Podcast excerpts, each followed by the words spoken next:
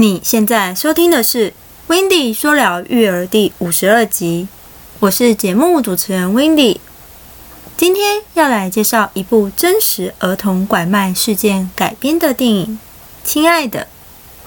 这部电影有分两段结构故事，前一段故事主要诉说着一位爸爸不断寻找着遭抱走失踪的孩子，后一段故事主要诉说着。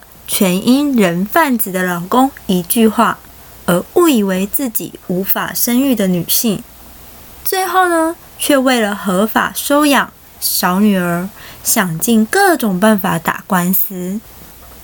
这部电影会建议没有看过的人可以找个机会去看一看哦，但前提告知一下，建议事先备好一包卫生纸，因为看过的人。那眼泪都会不禁地滑落而下，这是真的哦。至于是怎么样的感受，还请自行看过就能体会我所言之意了。那我们就来探讨这部电影几个值得令我们思考的地方。第一，世上有各式各样的人，作为孩子的父母。即使再忙，也别让孩子离开自己的视线过久，并且敏锐度要提高些啊。第二，孩子失踪，在茫茫人海中寻找实属不易，但也透过此电影，让我们感受到，当自己的宝贝失踪的那份心痛、自责以及不放弃的决心。持续寻找下去，不管多苦多难，用尽一切方法也要坚持到底。可想而知，这对爸妈而言，每过一天都是煎熬啊！这部电影也将人心善与恶的一面完整的呈现出来。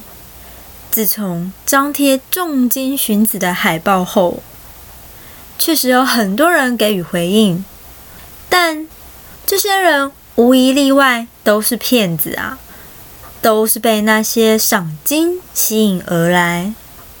到后来，我听到这句：“大哥，你也不容易，我帮你其实也不是为了钱。”说真的，这句话有感动到很多人，就连我自己也默默的流下眼泪。前者与后者真的是天壤之别啊！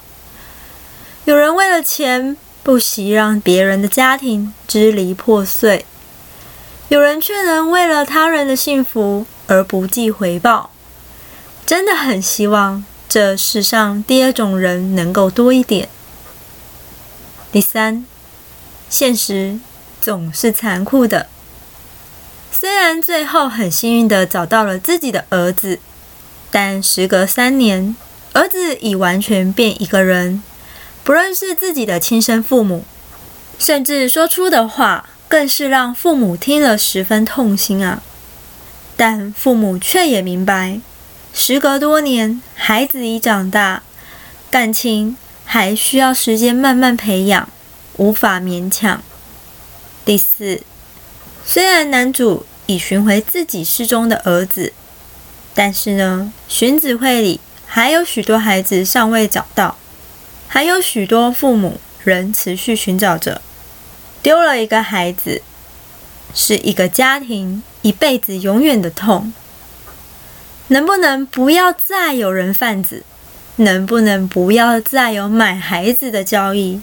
寻子之路艰辛曲折，一个孩子有关一个家庭的幸福啊！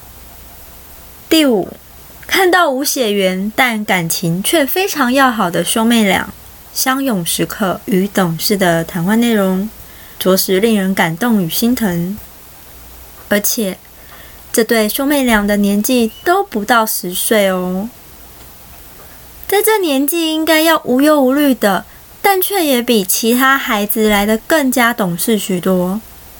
看着看着，内心酸酸疼疼的。第六，创办荀子会的韩总，在还没有找到失踪的大儿子时，发现老婆又怀了第二胎。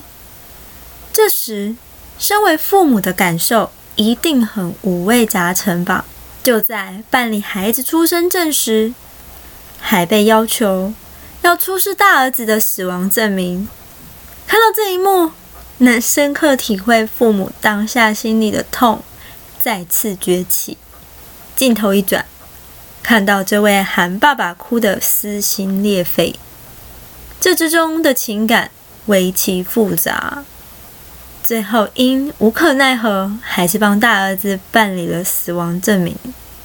这样一来，就好像对大儿子诉说着：“爸爸不会在原地等你喽，爸爸要开始自己的新生活了。”整个哭崩了。听到这里。不知道你心中有何感受？第七，老公是人贩子，却也因癌症过世了。自己独立抚养两个无血缘的儿女，女性用尽所有的爱去照顾这两个孩子，最后却因要合法收养小女儿而拼尽全力，也要打官司争取。第八，天不从人愿。偏偏在争取小女儿的抚养权时，自己却怀孕了。一个隐藏许久的秘密就这样被揭晓了。原来自己是能怀孕的，不孕的人则是那枕边人。但此时真的不知道该喜该悲，知道自己的经济有困难，又打着官司。再加上现在肚子里又来了自己的亲生骨肉，有时真觉得命运捉弄人啊！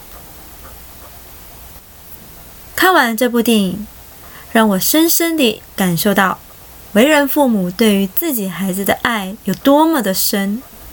当孩子不见了，看到大多父母都坚持不放弃的寻找。不过，有的时日一长，精神崩溃也有，甚至想不开的也有。寻子之路何其艰难啊！真不是一句辛苦所能形容的！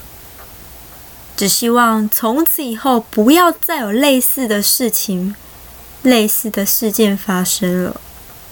这对一个家庭的伤害有多大，可想而知。简直是人间悲剧啊！最后看完了这部电影，要送一句话给你：孩子带出门要顾好，下一秒会发生什么事，任谁都无法预料。如果你想听到更多关于育儿职场学、育儿访谈或育儿影剧等内容，欢迎你到 Apple Podcast 上给我五颗星，并留下你的心得。下一集我们要来听听 Wendy 分享。育儿职场学，那我们下周日见喽，拜拜。